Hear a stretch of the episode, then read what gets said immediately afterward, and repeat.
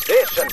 After Six Junction. 時刻は7時39分 TBS ラジオをキーステーションにお送りしているアフターシックスジャンクションパーソナリティのライムスター歌丸です木曜パートナーの TBS アナウンサーうないりさですはいさてということねこでは新概念提唱型投稿コーナーの投稿募集をしていきたいと思います、はいはい募集ね今日は募集だけなんですけどね、ははいいまあ、サイレントディスっていうね,、しこうねこれ実はディスられてんじゃないかえあとまあ人望なんかなくたっていいじゃないか脳人望、であの節穴東京なんですけどね、はいあの私ちょうどちょっとしたねちょっとしたちょなんていうかな細かいあれなんですけどありましてあの明日